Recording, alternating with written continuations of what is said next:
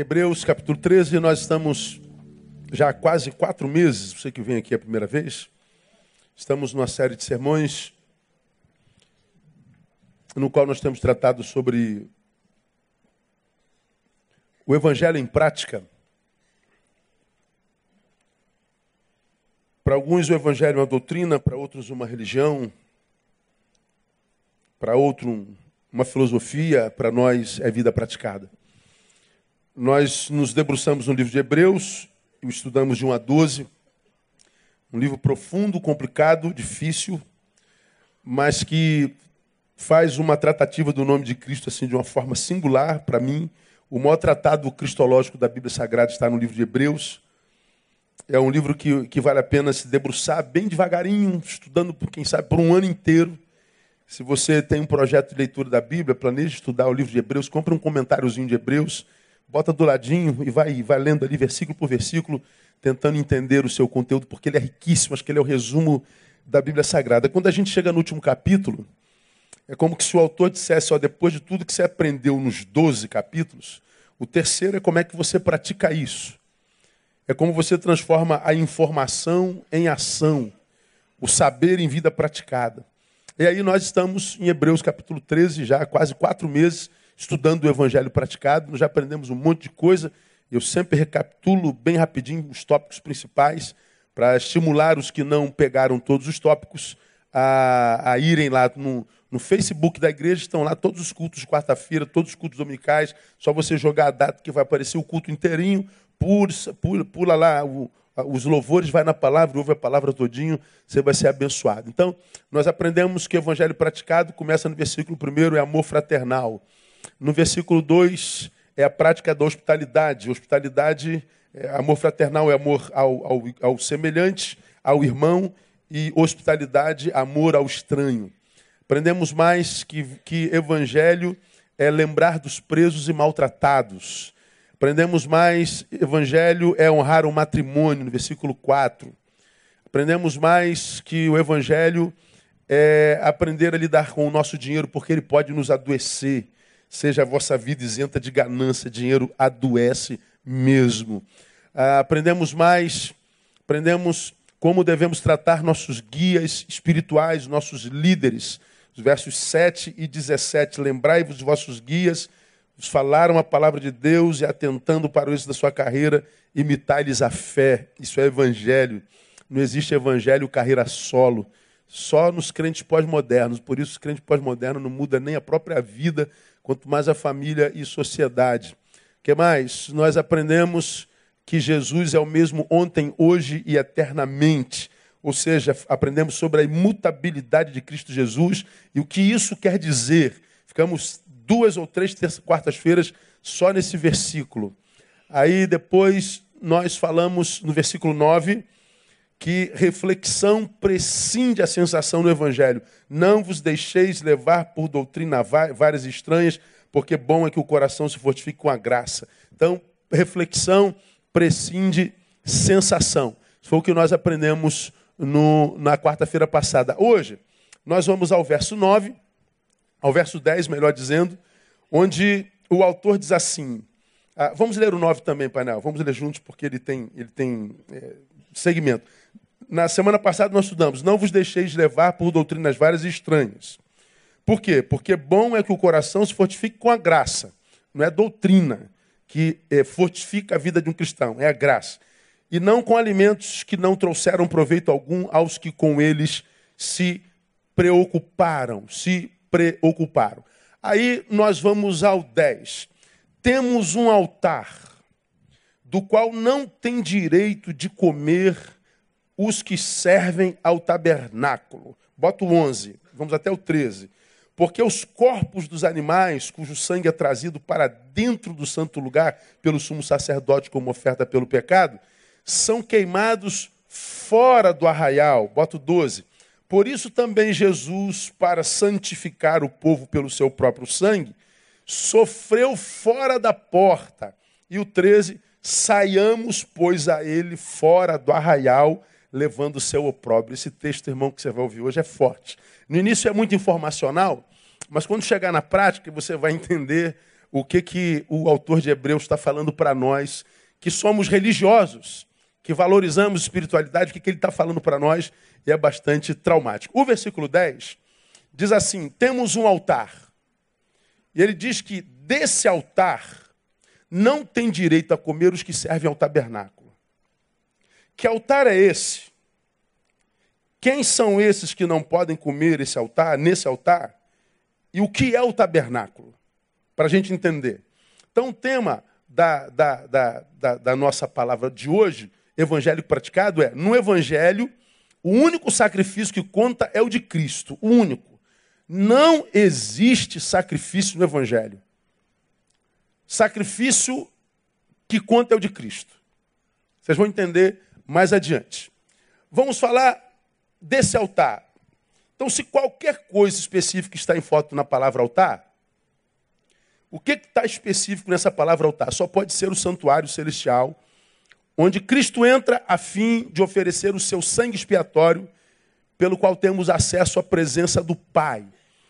Que altar é esse, pastor Neil? É o altar onde Cristo foi sacrificado. Agora, vamos entender que altar é esse e como é que ele foi sacrificado? Aí nós temos que voltar para o capítulo 9. Volta para o capítulo 9 um pouquinho, painel. E nós vamos ler alguns versículos no capítulo 9, de 1 a 15. Nós temos que ler de 1 a 15, para você entender, porque isso aqui é base, isso aqui é alicerce para quem quer viver um evangelho alicerçado. Você sabe que, por, por, por, maior que seja a obra, por mais intensa, mais alta que seja a obra, ou por mais baixa que seja, qual é a área mais importante da construção de uma casa, de um prédio? Me digam vocês. O alicerce. O que recebe a glória é o prédio.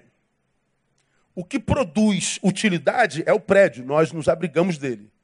Mas o que mantém o que recebe glória e o que mantém utilidade é o alicerce.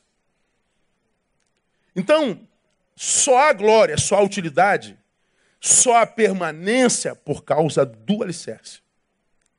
O alicerce é aquilo que não aparece no prédio. Bom, a Bíblia diz que nós somos casa espiritual, nós fomos feitos casa espiritual. Ele mora em nós. Para essa casa que eu sou permanecer de pé, útil e produzindo glória ao nome dele, eu tenho que trabalhar meus alicerces. E os alicerces na vida cristã é aquilo que, como num prédio, não aparece. Alicerce não recebe glória. Ninguém fotografa alicerce. Ninguém pensa em alicerce. Mas é sobre o alicerce que tudo que se vê, tudo que se curte, tudo que se aproveita está. Então, o mais importante da vida é aquilo que a vida não mostra. É que não está revelado, que não está publicado.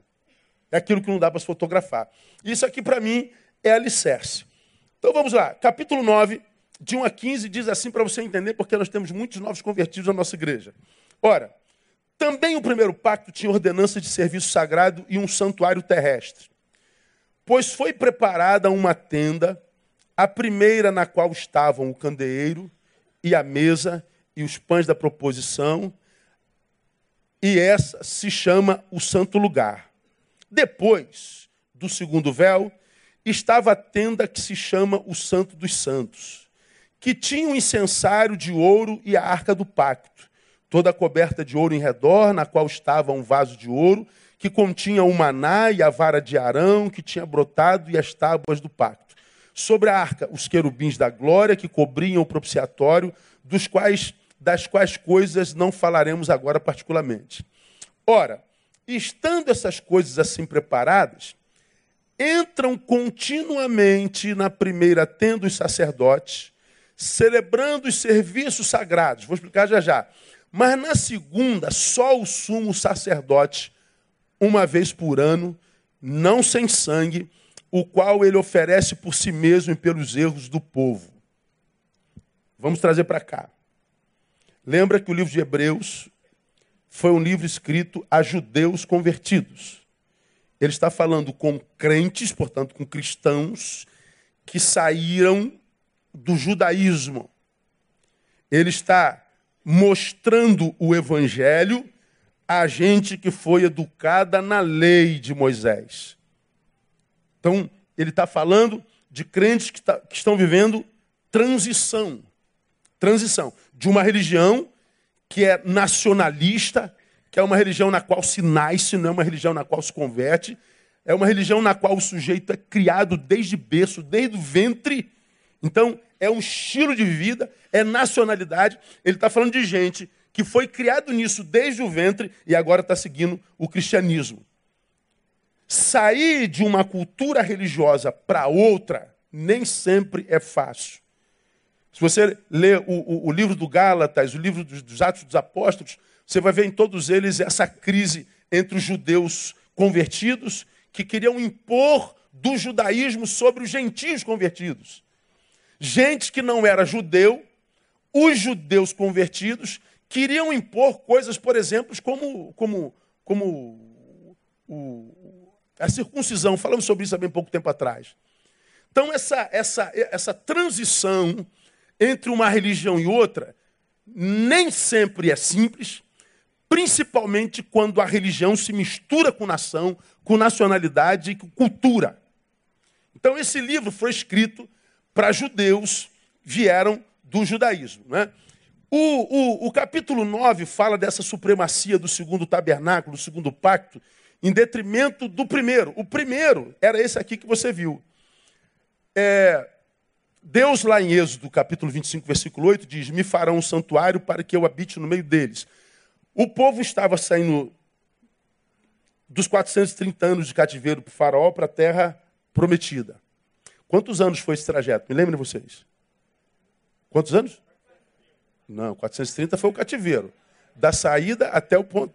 Quantos anos? 40 anos. Estão acordados aí, glória a Deus? Amém. Então, nesse trajeto, como é que Deus habitava no meio deles? Deus mandou construir uma tenda e Deus então falava como um sacerdote naquela tenda. Virou cultura. Mais adiante, essa tenda, ela tomou proporções métricas estipuladas por Deus e a separação dessa tenda era muito específica. Falei sobre isso há bem pouco tempo atrás aqui na nossa igreja. Vamos imaginar que essa aqui fosse a tenda que Deus estipulou. Lá fora, quase como que no templo, era o lugar onde estava o povão. Poderia ser chamado de átrio, como era no Templo de Jerusalém. Dentro da tenda, aonde vocês estão, seria chamado o santo lugar onde entravam os sacerdotes para desenvolver os cerimoniais daquela, daquele tempo. Os sacerdotes ficavam onde vocês estão. Só que entre vocês e esse altar onde eu estou, havia um véu que dividia o santo lugar desse aqui, onde teoricamente eu estou, que era chamado de Santíssimo Lugar, que era o lugar onde estava a arca da propiciação, que simbolizava a presença de Deus que foi destacada ali. Nesse lugar só entrava uma pessoa, que não era o sacerdote, era o sumo sacerdote, o sacerdote dos sacerdotes. Ele entrava uma vez por ano. Ninguém tinha acesso a esse lugar. E diz o texto que ele não entrava sem sangue. Ele molava um cordeiro, um animal, e ele então trazia esse animal, oferecia diante do Senhor, simbolizado na arca, e aquele sangue espiava, perdoava, apagava o pecado de toda a nação de Israel. E assim foi durante muitos e muitos e muitos e muitos e muitos anos. O autor de Hebreus, aí, revela que tal prática já é, é, como se fosse uma parábola do tempo presente, o tempo dele, o que ele está tá lá falando com, com o povo. E diz que o cerimonialismo judeu é semelhante a esse velho pacto e que é de igual forma ineficaz. Porque isso serviu por um tempo, mas em Jesus, esse ritual, essa cerimônia, perdeu completamente o poder. Perdeu completamente o sentido. Depois de Jesus, não se mata mais bicho algum.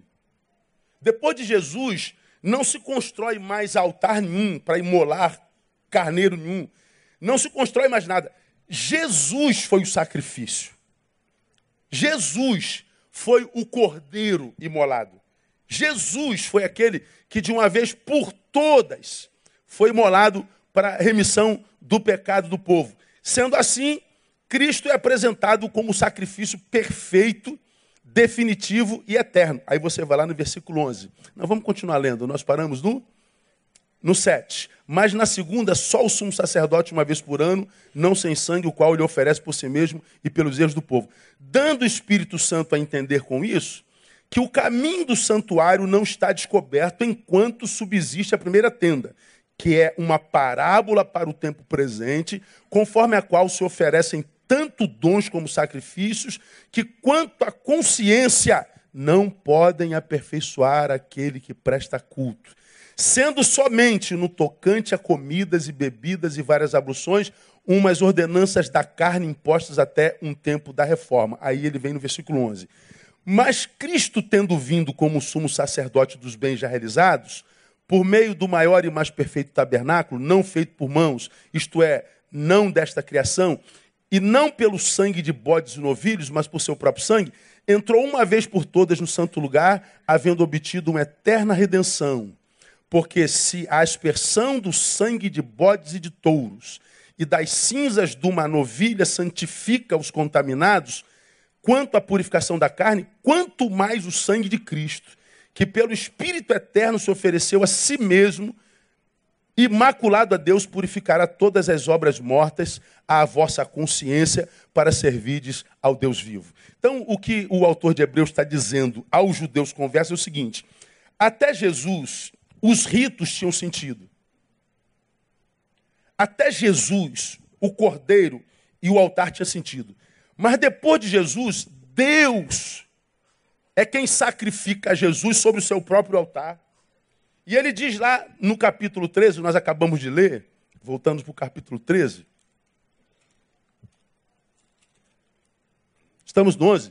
Ele diz: temos um altar do qual não tem direito de comer os que servem ao tabernáculo. Ele está dizendo: o altar aonde Jesus foi sacrificado, os que servem ao tabernáculo do velho pacto, ou seja, aquele da religião cerimonialista, aonde o cabritim ainda é imolado, aonde o sangue do cabritim ainda é imolado, ou seja, gente que está ligado à religião, mas não conhece o Cordeiro de Deus, que foi molado no altar de Deus, pela expiação eterna sobre, e, e definitiva, os que não reconhecem a Jesus, esses do tabernáculo, embora tenham ligação com religião, sejam sacerdotes, sejam, como falei na gotinha, descendência de Abraão, tenham ligação com a história do povo de Deus. Mas se esses que têm ligação com a religião e tabernáculo não reconhecem o altar onde foi molado o Cordeiro de Deus, a Jesus Cristo, mesmo sendo do tabernáculo, eles não têm direito a comer nesse altar. É desse altar que ele está falando no capítulo, no versículo 11 do capítulo 13, do capítulo, no, capítulo, no versículo 10 do capítulo 13. Temos um altar do qual não tem direito de comer os que servem ao tabernáculo. Esse altar, onde Cristo foi molado, tem a ver com o que Paulo escreveu, por exemplo, a Timóteo, em 2 Timóteo 1,8. Portanto, não te envergonhes do testemunho de nosso Senhor, nem de mim, que sou prisioneiro seu, antes participa comigo dos sofrimentos do Evangelho segundo o poder de Deus, que nos salvou e chamou com uma santa vocação, agora olha só, não segundo as vossas obras, mas segundo o seu próprio propósito e a graça que nos foi dada em Cristo Jesus antes dos tempos eternos e que agora se manifestou pelo aparecimento de nosso Senhor e Salvador Jesus Cristo. Paulo está dizendo que o Cristo, o Cordeiro de Deus, era plano de Deus desde a eternidade, mas só lá naquele momento é que o Cristo foi reconhecido, que foi manifestado aos homens. Aconteceu na eternidade, mas manifestado aos homens. E ele está dizendo que quando o Cordeiro de Deus foi molado sobre o altar de Deus, a religião perde todo o sentido. A religião, o cerimonialismo, os sacrifícios, a continuidade da morte dos animais, as festas sagradas, ele está dizendo: o sacrifício de Jesus é definitivo. Depois dele não existe mais sacrifício algum. Agora, uma outra consideração que eu queria fazer com os irmãos, do versículo 11. Depois a gente passa para a prática cotidiana. Primeiro ele fala do altar. Esse altar é o altar que o próprio Deus na eternidade fez para sacrificar Jesus por nós. Agora ele diz: não tem direitos que servem ao tabernáculo. Ou seja, os que servem ao velho pacto, como eu acabei de explicar, os que ainda não acreditam que o que purifica do pecado é o sangue de animais, os que acreditam que o que purifica do pecado é o cerimonialismo religioso, são aqueles que, ao reconhecerem, que, que, que, que não reconhecerem que Deus inaugurou um novo caminho a ele. Esses que recusam a Cristo não têm direito e acesso ao seu, ao seu tabernáculo. Louvado seja o nome do Senhor. Agora, o que o autor de Hebreus faz, essa comparação antagônica entre a graça estabelecida por Jesus e o apego do religioso aos seus cerimonialismos, aos seus pactos, às suas práticas e às suas religiosidades. Isso é uma realidade em nós até hoje, irmãos. Por que, que o cerimonialismo? Por que, que as práticas exteriores? Por que, que os ritos são tão valorizados na religião, por exemplo? Uma vez eu preguei aqui, aí fizeram uma, uma meme com a minha palavra, você deve se lembrar disso. Eu disse assim: o evangelho de Jesus é tão simples, é tão simples, mas tão simples, que a gente tem dificuldade de acreditar que é só isso. Aí você vem para o cristianismo, não tem uma vela que acender, não tem que matar bicho nenhum. Você não tem que fazer é, você não tem que fazer nenhuma obrigação física, exterior. Não tem indumentária, não tem estola, não tem kipá, não tem, não tem absolutamente nada na fé do Cristo. Tem rito nenhum. O sacerdote do Cristo não tem estola. O, o, o culto do Cristo não tem imagem. Na liturgia do Cristo não tem sacrifícios. Não tem semana santa. Não tem data fixa que seja obrigatória. No, cristianismo do Cristo não tem absolutamente nada. Nada.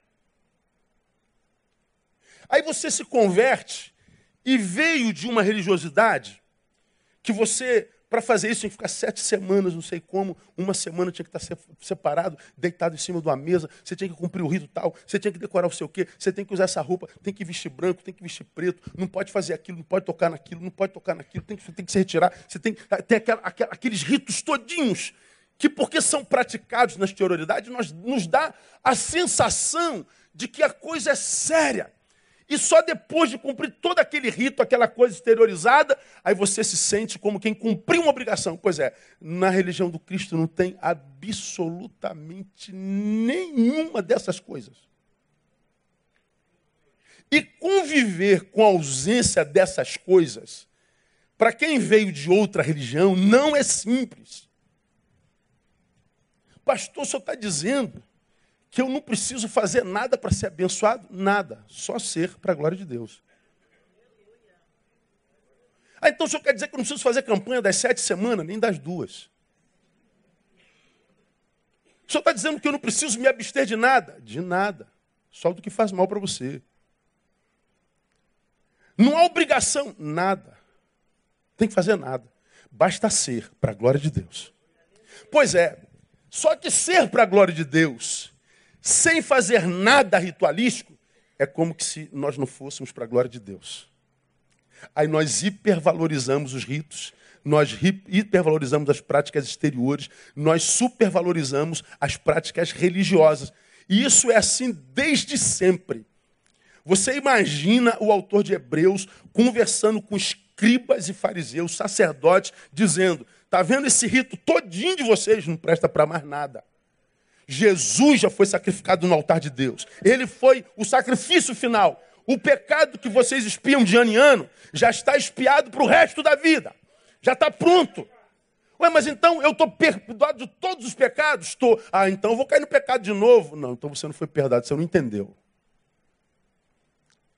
Porque se eu me vejo de fato perdoado, o que é gerado no meu coração não é desejo de pecar de novo. É desejo de viver para a glória dele com gratidão. O senhor está falando que, que eu estou livre de todo pecado? Estou. Então, meu Deus do céu, então posso. Não, não pode pecar, não. Aliás, pode, só não deve. Agora, por que que os ritos? A ideia de que eu estou com terno e gravata, eu sou mais crente que você. A ideia de que a minha roupa, a minha forma de conduzir, a minha forma de falar. Porque até entre nós, os crentes, tem essas ramificações mais duras. Mais mulheres de um lado, homens de outro. Mulheres com a saia embaixo do, do, do joelho, aquela coisa toda. Aí você diz assim, pô, essa igreja não tem obrigação nada. O cara fala assim, isso é porta larga, isso é Babilônia, não tem rito nenhum, não tem nada, não tem nada. Pois é. Por que, que os ritos, por que, que as indumentárias, por que, que os comportamentos exteriores falam tanto ao ser humano desde sempre? Vou dizer para vocês. Primeiro, requerem muito menos esforço do que o essencial. Eu vou dizer muito menos esforço do que o essencial. Por que muito menos esforço no essencial? Porque o essencial a gente aprendeu no primeiro estudo, Hebreus 13, 1. Permaneça o quê? Não ouvi? O amor fraternal. E você aprendeu lá. De 1 a 12, ele vem falando sobre os temas mais profundos da Bíblia Sagrada.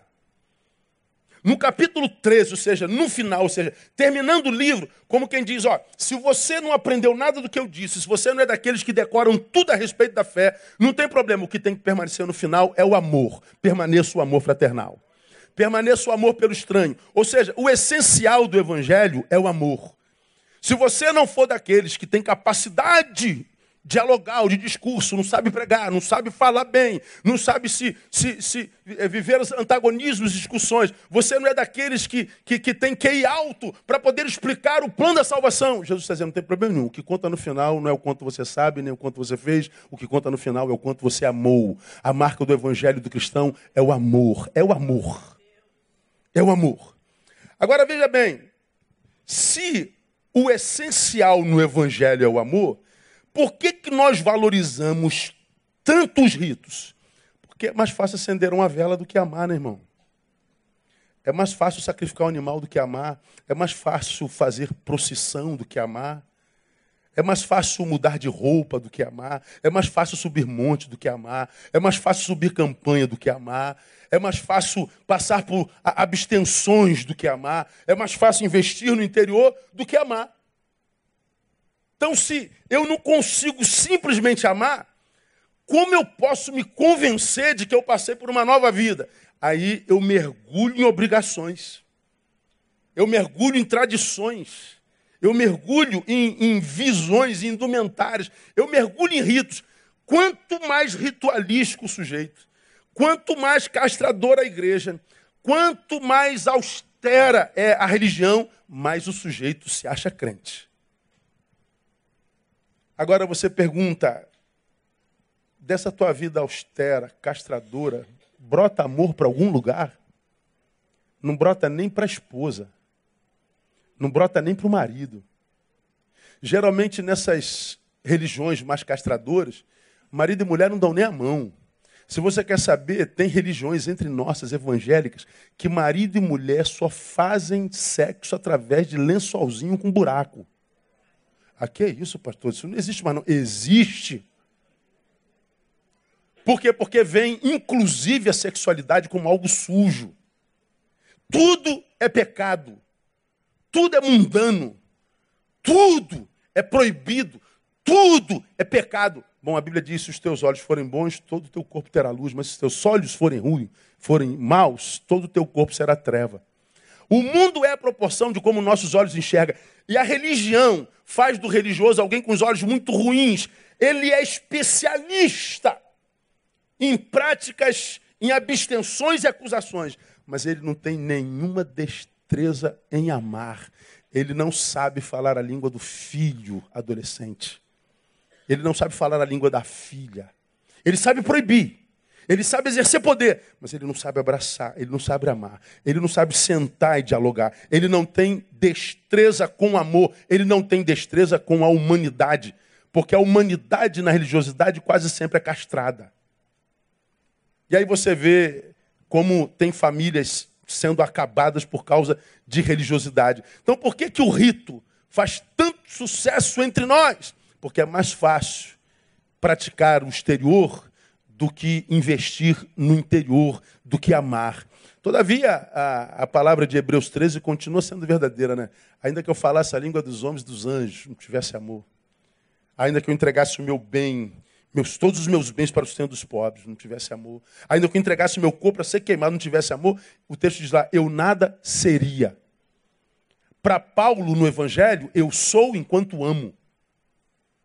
Eu posso ser o maior filântropo do mundo, eu posso ser o Marte do universo, eu posso ser o maior comunicador da história, falar a língua dos homens dos anjos. Mas você tem amor dentro, Neil? Não. Então você é um frustrado, você é uma farsa.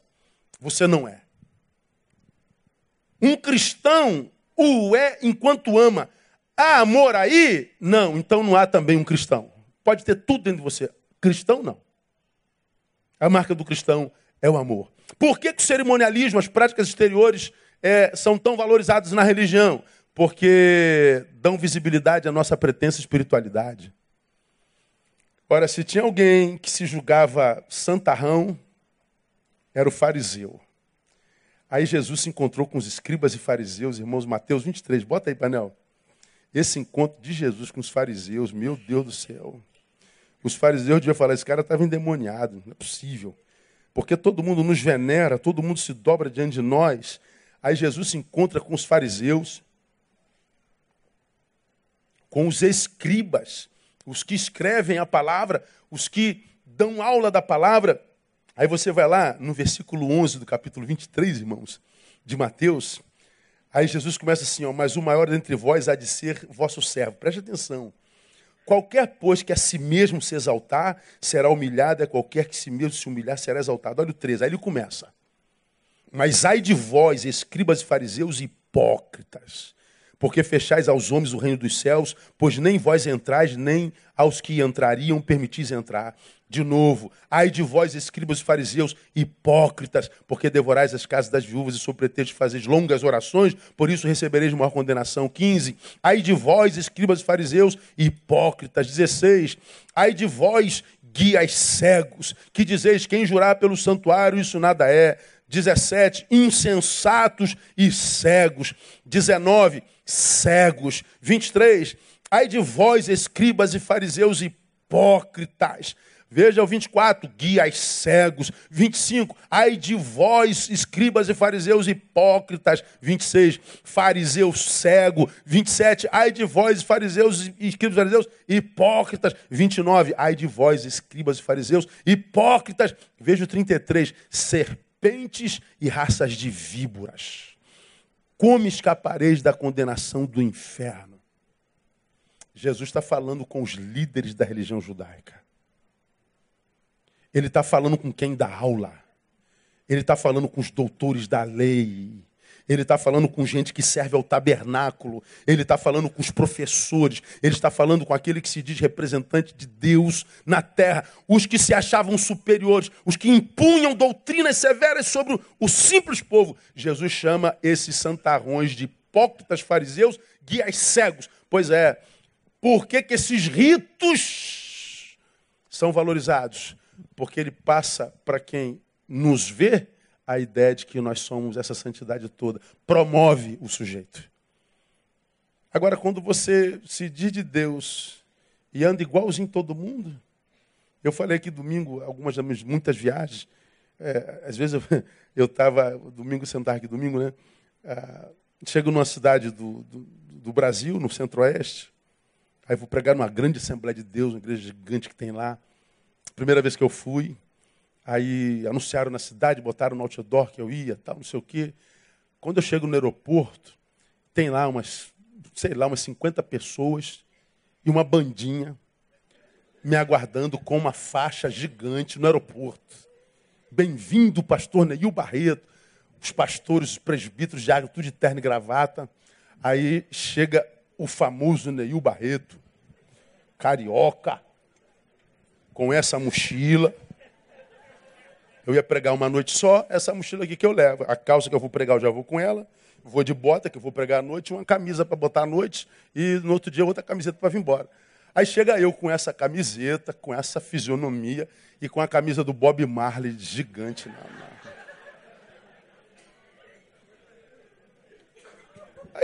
Eu estou desembarcando, quando eu saio, eu vejo aquela faixa, bem-vindo, pastor Neil Barreto. O, eu, eu, saio na porta, eu quase volto de vergonha. Quem me conhece sabe da minha timidez. Falei, gente, não acredito que tem bandinha para mim aqui. O aeroporto inteiro me olhando, tu imagina que querendo me matar, não é? Aí eu, eu chego, cumprimento o pastor, aí tu vê aquela multidão olhando para mim assim, de cima a baixo, assim. Como que esse cara aí que vai pregar hoje, fazendo propaganda de maconheiro na camisa. Pô. Cara, mas foi assim, hilário. Se eles pudessem, eu acho que eles me mandavam embora na mesma hora. Por quê? Porque o santo tem um uniforme. O santo tem um estilo. O santo tem uma linguagem peculiar. Quando você não traz essa linguagem, esse estilo, você não é santo para o religioso. Não interessa se você é relevante para sua religião, para sua, para sua, para sua geração, se você é um excelente pai, um bom filho, se você é um cidadão consciente da sua função na tua cidade e faz o teu papel influenciando, tua, não interessa. Interessa o teu protótipo. Não interessa o que você é, o que você parece ser. Então por que, que os, os ritos fazem tanto sucesso, meu irmão? Porque dão visibilidade à nossa pretensa espiritualidade. E os fariseus é, é, é, demonstram isso assim, com muita, com muita, muita clareza, não é? Agora, qual é o ideal cristão? À luz da palavra, irmãos, é Paulo quem nos mostra em Romanos capítulo 8. Paulo diz assim, ó, de uma forma muito simples e tremenda, e ele podia se mostrar a beça, ele podia se vangloriar mesmo mas ele fala para mim é o que é o ideal cristão. Romanos 13, 8. A ninguém devais coisa alguma, senão amor recíproco. Pois quem ama ao próximo tem cumprido a lei. Com efeito, não adulterarás, não matarás, não furtarás, não cobiçarás. E se há algum outro mandamento, tudo nesta palavra se resume: amarás ao teu Deus como a ti mesmo. O amor não faz mal ao próximo, de modo que o amor é o cumprimento da lei a palavra, servir a Jesus e amar. A lei que os fariseus e escribas adoravam seguir, em Jesus diz: não, tudo abolido, basta que você ame. Se você ama, você tem Deus no coração. Isso para um religioso é complicado demais, irmão. Porque falar que se você ama, você é de Deus, você tem que admitir que é possível que naquela religião tem gente de Deus. E para nós eles vão tudo para o inferno, né? Aí você tem que admitir que na nossa religião tem gente que é do capeta, porque não ama porcaria nenhuma. O cara não presta. E se você quer minha opinião sobre o que mais me impressiona nos crentes hoje, são o seu ódio mesmo. É só você ver os crentes nas redes discutindo por algum assunto do qual discordam. É horrível. E o desrespeito, a ofensa moral, o amaldiçoamento, tudo em nome de Jesus em nome da religião, em nome do evangelho deles. É uma, é uma maldade, uma perversidade sem precedente. Bom, a verdadeira espiritualidade, irmão, é quase muda. Ela não fala, ela se vive. É só o amor em prática. Agora, por que, que os ritos fazem sucesso entre nós? Não só porque requerem muito menos esforço que é essencial, não só porque dão visibilidade à nossa pretensa espiritualidade, mas também porque é a única opção restante para quem não tem vida em Deus. Ora, Tu imagina, você não tem vida em Deus, foi criado na religião, como judeu, como fariseu. Aí te enfiaram na sua igreja evangélica um monte de doutrina. Pode cortar cabelo, não pode fazer barba, não pode ir para praia, não pode, não sei, não pode, não pode, não pode, não pode, não pode, não pode, e não pode, não pode, não pode. E você então se castrou, se amputou em várias instâncias da tua existência, se desumanizou e aí se tornou infeliz porque não existem religiosos felizes. Eles são um produto da religião. Não tem personalidade. Você se castrou todo. Você se amputou totalmente. Você não tem vida em Deus. Ora, sabe disso. O amor não flui daí para lugar nenhum. Sua mulher, seu marido não reconhece você como nome de Deus. Seus filhos, muito menos. Reconhece você um religioso, um acusador, um soberbo, um iracundo. Não tem vida em Deus. Mas na igreja, domingo, é aquela pessoa que o pastor diz, pô, esse irmão é o melhor ovelha que eu tenho na minha igreja, posso contar com ele 100%. Se eu chamar ele para vir na igreja segunda-feira, meia-noite, ele vem. Se eu chamar na terça-feira, às duas da manhã, ele vem. Se eu chamar na quarta, na quinta, vem. E, e o cara é dedicado à igreja. Agora, a, a, a carrapeta da pia da cozinha dele está pingando há três anos. Ele não cuida da casa dele, ele não cuida da mulher dele. Ele não se preocupa com o filho, ele é um péssimo pai. Ele é um ausente. Ele é uma farsa, ele é uma mentira. Ele é um produto, ele é uma personagem. Ora, não tem vida em Deus. Aonde que essa pessoa pode se sentir prestando algum serviço a Deus? Na religião. É. Bota ele como diretor de patrimônio, que ele vai cuidar disso aqui como um negócio de louco. Manda ele pintar a igreja todo dia, toda semana que ele vai pintar. Porque a única forma dele prestar um culto a Deus é através da instituição.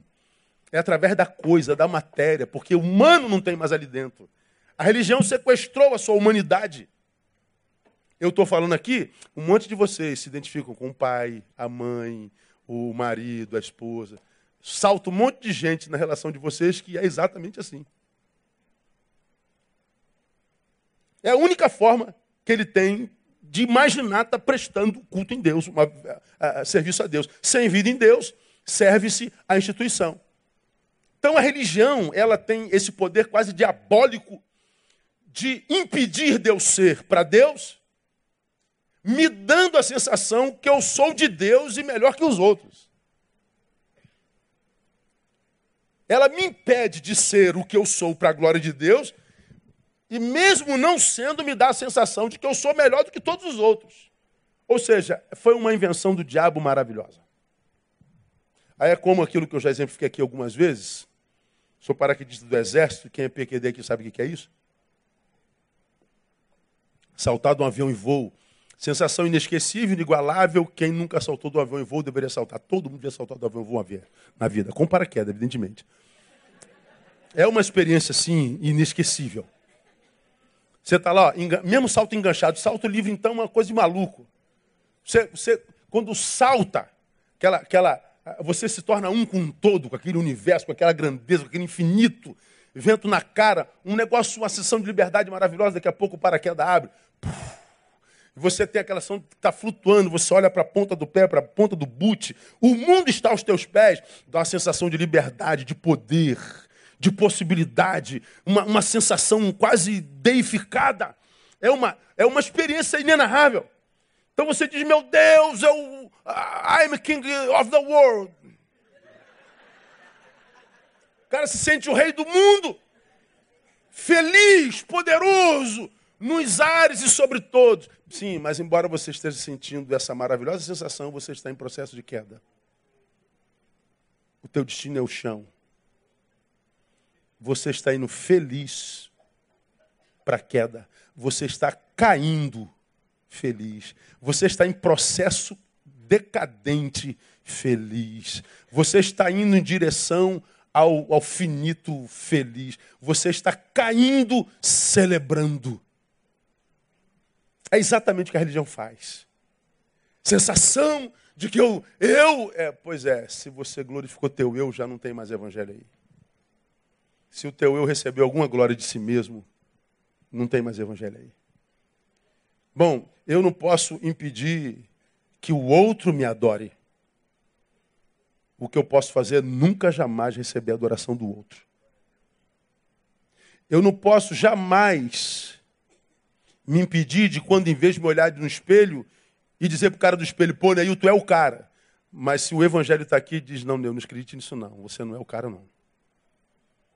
Você é caído, só está em pé pela graça de Deus. Toda a glória seja dada ao nome do Senhor.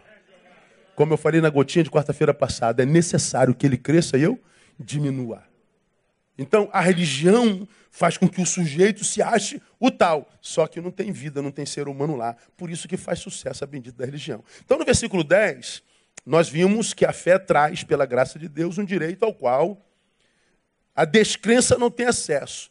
Porque eu creio em Jesus, eu tenho acesso ao seu altar. Mas se eu estou ligado à religião, eu não creio nisso, então eu não tenho acesso ao seu altar. Eu estou comendo no outro altar, não no altar de Jesus. que nos faz entender que o versículo se refere aos judeus que não criam em Jesus, embora servissem à religião. Né? Por isso tinham direito de comer o altar lá da religião, mas não tem a ver com Deus. Agora, nos versículos 11 a 13, é aqui que eu quero chamar sua atenção. Esse pensamento é levado adiante por uma ilustração de uma tirada de um sistema sacrificial judaico. Olha o versículo 11, bota lá painel 13 e 11. Olha só. Porque os corpos dos animais cujo sangue é trazido para dentro do santo lugar pelo sumo sacerdote, como oferta pelo pecado, são queimados fora do arraial, que está aí na minha cabeça, você está lendo aí. Ele está falando com os judeus. O cordeiro que vocês matam para o sumo sacerdote levar para o santíssimo lugar para fazer remissão dos seus pecados, esse cordeiro é morto fora do arraial. Tem um rito. O rito está em Êxodo 29, bota aí, painel 29, 10 e 14 vai matar o animal que naquele dia do ano vai ser levado para o Santíssimo Lugar para expiar o pecado do povo? Vai, então esse animal tem que ser morto fora do arraial. Aí o rito está assim, ó, 29, 10 a 14 de Êxodo. Farás chegar o novilho diante da tenda da revelação. Bota ali no pé da tenda. Arão e seus filhos porão a mão sobre a cabeça do, do novilho. Imolarás, matarás o novilho perante o Senhor à porta da tenda da revelação, do lado de fora.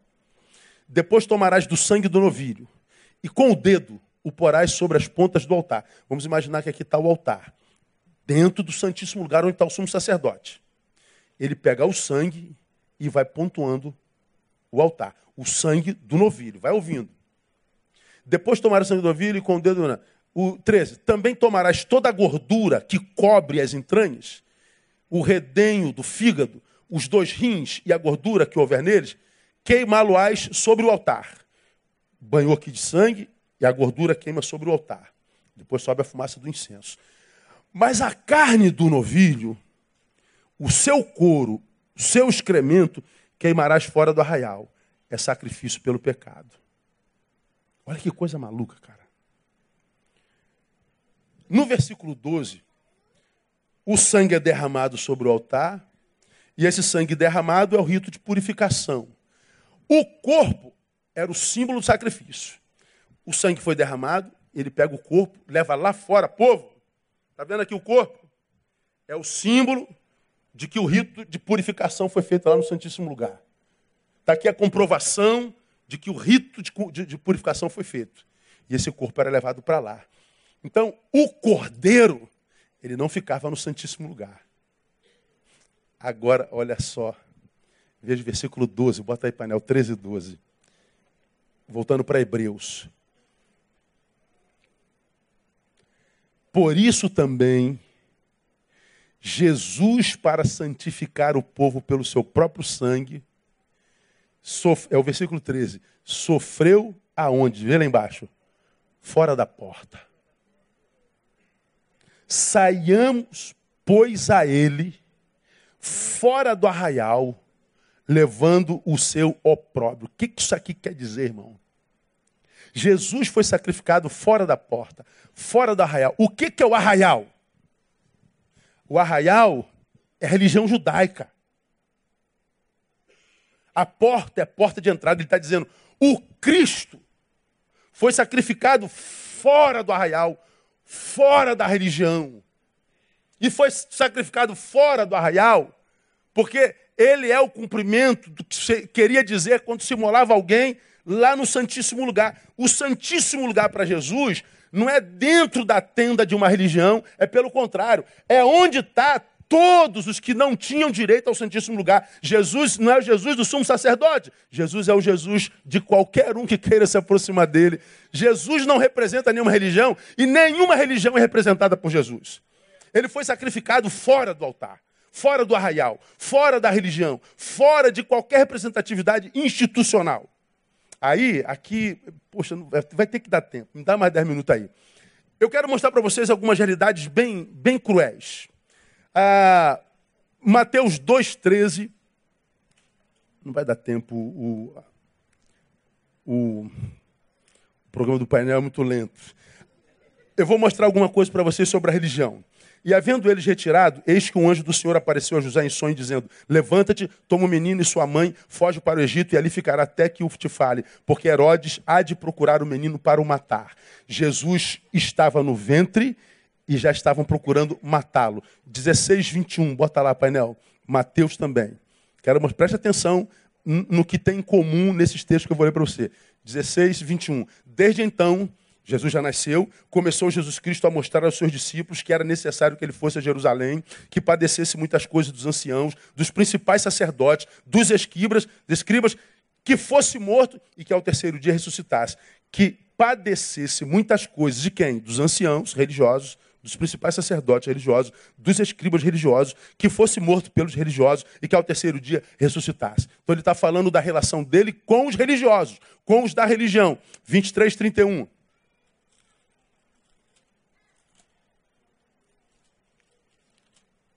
Assim vós testemunhais contra vós mesmos que sois filhos daqueles que mataram os profetas. Ele está falando com os escribas e fariseus. Veja o 34. E quando chegou o tempo dos frutos, portanto, eis que eu vos envio profetas, sábios e escribas, e a uns deles matareis e crucificareis, e a outros perseguireis de cidade em cidade. Jesus está falando da perseguição imposta pela religião. Vamos ver mais, 26, 4. Presta atenção na similaridade. A gente vai fechar de uma forma muito legal. E deliberaram como prender a Jesus, como prender Jesus à traição e o matar. E está a religião o tempo inteiro tentando matar Jesus. 27, 1.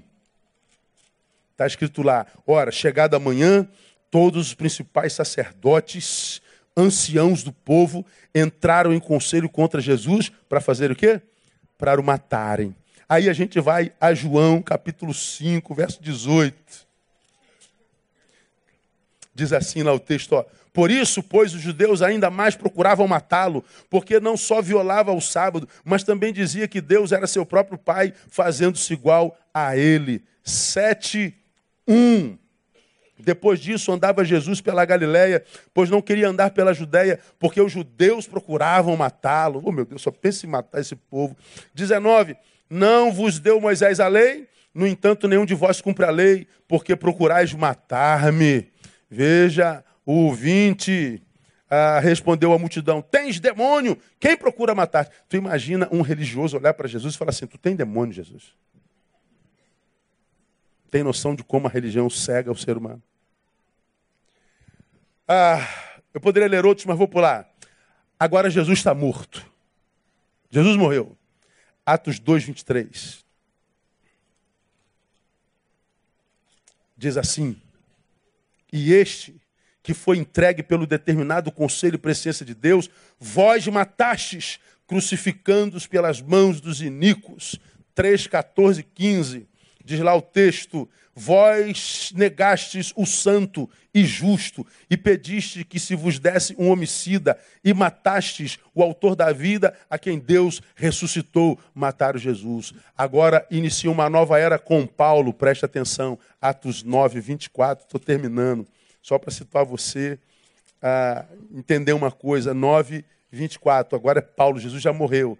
24 diz assim: Mas as suas ciladas vieram ao conhecimento de Saulo, e como eles guardavam as portas de dia e de noite para tirar-lhe a vida. 23, 12. Agora estão querendo matar Paulo. Os mesmos escribas, os mesmos fariseus, os mesmos representantes da, da, da religião. 23, 12. Diz assim: Quando já era dia, coligaram-se os judeus e juraram sobre a pena de maldição que não comeriam nem beberiam, enquanto não matassem a Paulo. Os religiosos fazendo jejum para matar o apóstolo Paulo. Aí eu pergunto, irmão, que religião é essa? Que religiosidade é essa que faz aquele que a vive carregar tanta morte dentro? Gente que diz representante de Deus e pensa em matar o tempo inteiro tem morte pulsando em si. Não tem apreço algum pela vida do semelhante que pensa diferente. Não tem apreço algum pela vida do semelhante que crê diferente, que adora diferente, que tem gênero diferente, que tem cor diferente. Que religião é essa? Bom, eles dizem que é de Deus. Agora vem o mais grave e aqui eu termino. João 10, 10. João 10, 10 você conhece de cor, não conhece? Vamos ler juntos? O ladrão.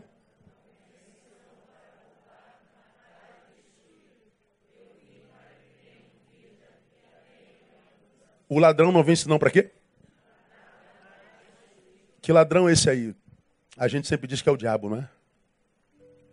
Mas veja se é. Versículo 1. Em verdade, em verdade vos digo que quem não entra pela porta do aprisco das ovelhas, mas sobe por outra parte, é ladrão e salteador. Você se lembra que eu preguei sobre isso aqui? Quem não entra pela porta do aprisco, mas por outra parte é ladrão e salteador. Então, o pastor, o 2 diz assim, ó, mas o que entra pela porta é o pastor das ovelhas. Então, no aprisco está o pastor que entrou pela porta e o ladrão e salteador que entrou por outra porta. Por outra parte, por outro Todavia, o pastor e o ladrão estão dentro. A igreja é um lugar onde está o pastor e o ladrão. A este o porteiro abre, que é o pastor, e as ovelhas ouvem a sua voz, e ele chama, chama pelo nome as suas ovelhas e as conduz para fora. Depois de conduzir para fora todas as que lhe pertencem, vai adiante delas e as ovelhas o seguem porque conhecem a sua voz. Então veja, o pastor entra pela porta, as ovelhas conhecem a sua voz. E qual é o papel do pastor? O pastor, ao invés de fazer a manutenção da igreja, da ovelha na igreja, ele leva as ovelhas para fora do rebanho. O pastor, ele prepara a ovelha para o mundo, não prepara a ovelha para si. Uma igreja não forma crente para si, uma igreja forma crente para o mundo. Uma igreja forma cidadão que vive segundo os princípios do Evangelho. A ovelha ouve o pastor e entende isso. Lembra? O ladrão está lá. Está lá. Depois de conduzir para fora os que lhes pertencem, vai adiante delas e as ovelhas o seguem porque conhecem sua voz. Mas de modo algum seguirão o estranho. Fugirão dele porque não conhecem a voz dos estranhos. Jesus propôs essa parábola, mas eles não entenderam o que era ele que dizia. Tornou, pois, Jesus a dizer: Em verdade, verdade vos digo, eu sou a porta das ovelhas. Todos quantos vieram antes de mim são ladrões salteadores, mas as ovelhas não as ouviram. Eu sou a porta. Se alguém entrar por mim, será salvo. Entrará e sairá e achará pastagem. O ladrão não vem senão para roubar, matar e destruir. Bom, Jesus está dizendo que o ladrão não é o diabo. O ladrão é a religião que está a serviço do diabo. O ladrão não é o diabo, é a religião. Uma religião que faz com que os que a professam não produzam glória ao nome dele, mas à própria religião. Não produz nome ao glória, ao, ao, ao, glória ao nome dele, fazendo do sujeito um cidadão que viva para a glória do nome dele, mas um cidadão que viva para a própria religião, para a própria denominação, para a própria congregação. Mas sociologicamente falando, é um inútil. É um zero à esquerda. Na faculdade é um zero à esquerda, no trabalho é um zero à esquerda. É um inútil, é um cidadão pífio. Porque a religião dele não produz cultura, não produz sapiência, não produz edificação, não o transforma num ser melhor do que antes da religião. E o que a gente vê é muita gente entrando para as nossas igrejas e piorando muito como ser humano. Muito como ser humano. Então, quando Jesus fala, o ladrão não vem para roubar, matar e destruir, eu fiz questão de ler esses versículos todos. Os religiosos tentando matar Jesus, os religiosos matando Jesus, os religiosos tentando matar Paulo, os religiosos fazendo jejum para matar Paulo, os religiosos pensando em morte, morte, morte, morte. Aí Jesus vem e diz: o ladrão é que vem para matar, roubar e destruir. Crente não mata, crente não apedreja. Crente pode ser morto e apedrejado, mas apedrejar e, e matar jamais. Você numa rede social não joga pedra em ninguém, você recebe pedrada. Você não pode abençoar, você não amaldiçoa. Eu vou estar aqui porque Paulo Elias citou domingo passado. O pastor Paulo é pastor nosso e ele fez uma publicação sobre o Temer e botou lá uma, uma cara do Temer feio e botou assim: é, ele não veio senão para matar, roubar e destruir. Eu falei, peraí, esse sujeito é meu presidente, ele é nosso presidente. A Bíblia diz que nós devemos orar pelos que exercem autoridade sobre nós. Orar e não amaldiçoar, está escrito lá, ipsis literis. Aí eu perguntei, eu mandei para ele o texto por zap, em off, não comentei nada lá. Falei assim: Você orou pelo seu presidente hoje, brother? Sua publicação gerou algum, alguma edificação na vida de alguém? Aí ele falou: Pô, meu pastor, não fez não. Eu fiz como cidadão revoltado. É, eu também sou um cidadão revoltado. Mas eu não posso esquecer que eu também sou cidadão do céu. E que eu discordo totalmente da minha presidência, não acho ela legítima. Não gostaria que ela estivesse ali. Mas ela está ali e eu devorar por ela. E se eu vou me levantar contra ela como cidadão buscando meu direito, eu nunca vou com ofensa, nem com desrespeito. Não é o meu papel. Represento o reino dos homens, mas eu também sou cidadão do reino de Deus. Pois é, mas o religioso não quer saber. O religioso xinga. O religioso, o religioso mata a moral dele, mata o nome, envergonha. Não sabe que atrás daquele homem tem um pai, tem um avô, cuja filha vai ver a postagem, cuja netinha ama, independente de quem seja. Não, o religioso não tem humanidade dentro. A religião emburrece o ser humano, o diminui, o faz uma máquina produtora de morte e reflexiva. É gente que não, não tem jeito. Por isso que a Bíblia diz que Jesus morreu fora do arraial e mais, saiamos, pois, a ele fora do arraial. Ou seja, é como quem diz: você quer se encontrar com Jesus, tem que sair da religião. Ou você serve a religião, ou você serve Jesus. E isso serve para os evangélicos também. Eu acho que existem muitas poucas igrejas onde a gente acha evangelho. A gente acha religião em qualquer portinha que você vê. Mas achar evangelho, ah, nem em qualquer lugar não. E o evangelho para mim é aquilo que me prepara para ser um cidadão que tem a mente de Cristo, e que agiria como ele agiria diante das situações. Porque a única vez que a gente vê Jesus perdendo a paciência é com o religioso. Por que, que Jesus nunca perdeu paciência, com, por exemplo, com ladrão de posto? Por que, que Jesus nunca perdeu paciência com, com, com, com prostituta? Por que, que Jesus nunca perdeu paciência com, com, com, perseguidores? E, e, nem com quem o crucificou, pai, perdoa, eles não sabem o que fazem, não, tem misericórdia dele lá.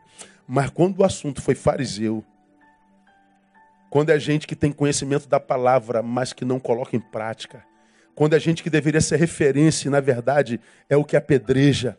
Quando que é o que deveria produzir comunhão, é ele quem divide, ele quem facciona. Quando deveria produzir obediência, ele quem se rebela. Quando deveria produzir gratidão, ele quem apunhala. Ah, para esse Jesus não tem paciência não. A Bíblia diz sobre estes que o juízo será sem misericórdia para quem não usou de misericórdia. E só pode usar de misericórdia quem está debaixo da graça. Então ele está dizendo, o juiz será sem misericórdia para quem foi alvo da graça e não usou de graça para quem estava longe da graça. Pelo contrário, apedrejou da mesma forma.